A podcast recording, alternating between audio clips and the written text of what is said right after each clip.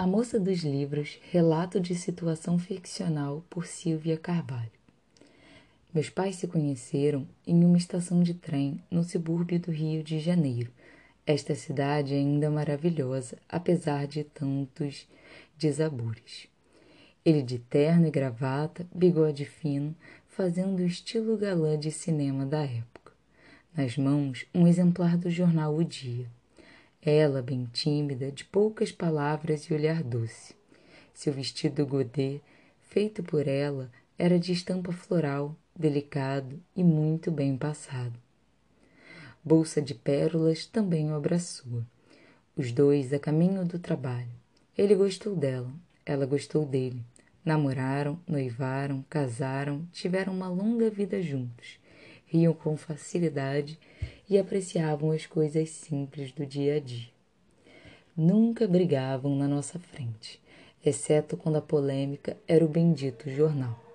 Como ela costumava referir-se à publicação diária. Reclamava que era um gesto desnecessário, já que as notícias eram iguais. Ele retrucava que ela deveria ter desistido dele lá, na estação de trem, porque um homem que carrega um jornal haveria de ser alguém que gosta de ler chegou a realizar complexa operação matemática em favor do tabloide, com um montante aproximado de informações perdidas, não fosse ele manter o hábito de comprar o jornal. Ao que ela contra-atacou, valendo-se do capital imaginário para adquirir viagens, casas, carros e tudo mais que conviesse às suas motivações. As possibilidades eram infinitas nós achávamos graça daqueles embates, principalmente porque liam os jornais juntos, todos os dias. Nunca soubemos o porquê da contenta. Talvez fosse o jeito que encontraram de rejuvenescer o afeto, mas quem haverá de entender os amantes? Além dos jornais, havia os livros, sempre estavam lá, ao alcance dos interessados. Alguns chegavam pelo correio através do circuito do livro. A banca de jornal eu amava, mas não tenho lembranças de frequentar livrarias, ao que reforçava minha teoria de que os livros eram encantados, apareciam quando dele precisávamos.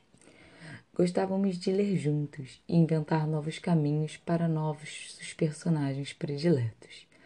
Arriscamos a vida entre os perigos da ilha misteriosa, e mergulhamos nas profundezas do mar em vinte mil léguas submarinas, ambos de Júlio Verne. Experimentamos as dificuldades de estar no lugar do outro em O Príncipe e o Mendigo, de Mark Twain. Conhecemos príncipes ladrões, mentirosos, alfaiates e reis nos contos das Mil e Uma Noites. Foram muitas as viagens mais queridas contadas em família. Eram os tempos sombrios da ditadura militar, mas em casa vivíamos em um estado independente de leitura sem censura. Se estivesse por lá, podia ser lido, sempre assim. Isso me levou aos livros, como plantar cebolas, como montar uma estação de rádio, manuais de mecânica de trens e automóveis, livros de arquitetura e vários de Agatha Christie e mutação de Liv Ullmann, estes últimos bem menos indicado ao público infanto-juvenil eu reconheço. Um não tive coragem de abrir. O universo em desencanto. Ouvi dizer que quem o lia ficava louco. Então a leitura enlouquece. Achei melhor não arriscar. Foi a primeira vez que me deparei concretamente com o poder do livro. Uma tarde, já adulta, meus pais chegaram com um presente. A menina que roubava livros de Marcos Zuzak.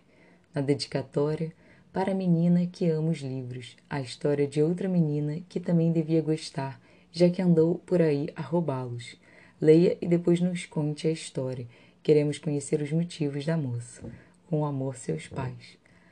A vida ainda deu muitas e muitas voltas depois daquele presente, e aos poucos ele foi desaprendendo a compartilhar notícias. Perdeu o caminho de casa e do pensamento. Um dia, me olhou desencantado. As mãos, o jornal. Eu conheço as letras, mas não consigo juntar as palavras. Morreu ali muito antes de morrer de vez. alguns anos mais tarde. Passei a juntar as palavras por ele. Li o jornal, bang bangs, ditados, letras de músicas, deditatórios, histórias da infância. Meu jeito de tentar trazê-lo de volta. De tanto brincar de esconde-esconde, a memória se perdeu dele, de vez. Como um quadro branco, onde depois de repetidas escrituras ficam apenas os rastros de, das muitas histórias escritas nele. Foi sumindo em si mesmo. Um estranho vivendo entre estranhos. Nós também estranhamos aquele cenário sem lembranças. Eu conheço você, me perguntou um dia. Sou eu, pai, sua filha. Eu tenho filho? Emudeço. Dedica seu tempo a me observar, tentando dar sentido àquele encontro. Toca minha mão e pega meu exemplar que trago comigo. Mar Morto, de Jorge Amado, presente dele para minha irmã. Experimento o livro virando e revirando o objeto, ensaiando a palavra e seu sentido correspondente. Livro, eu gosto. Eu também. Posso ler para você?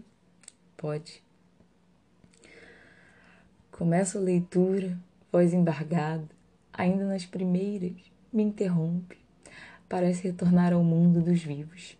No rosto, o lampejo de seu brilho de antes, falseando um sorriso bate na testa como quem precisa ajudar a cabeça a funcionar.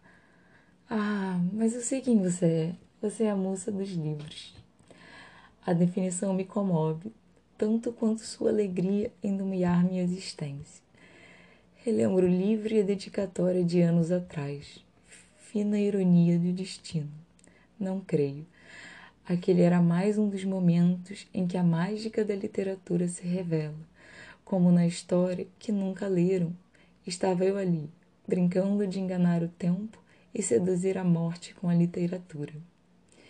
Embate inglório, mas necessário. Sim, eu sou a moça dos livros.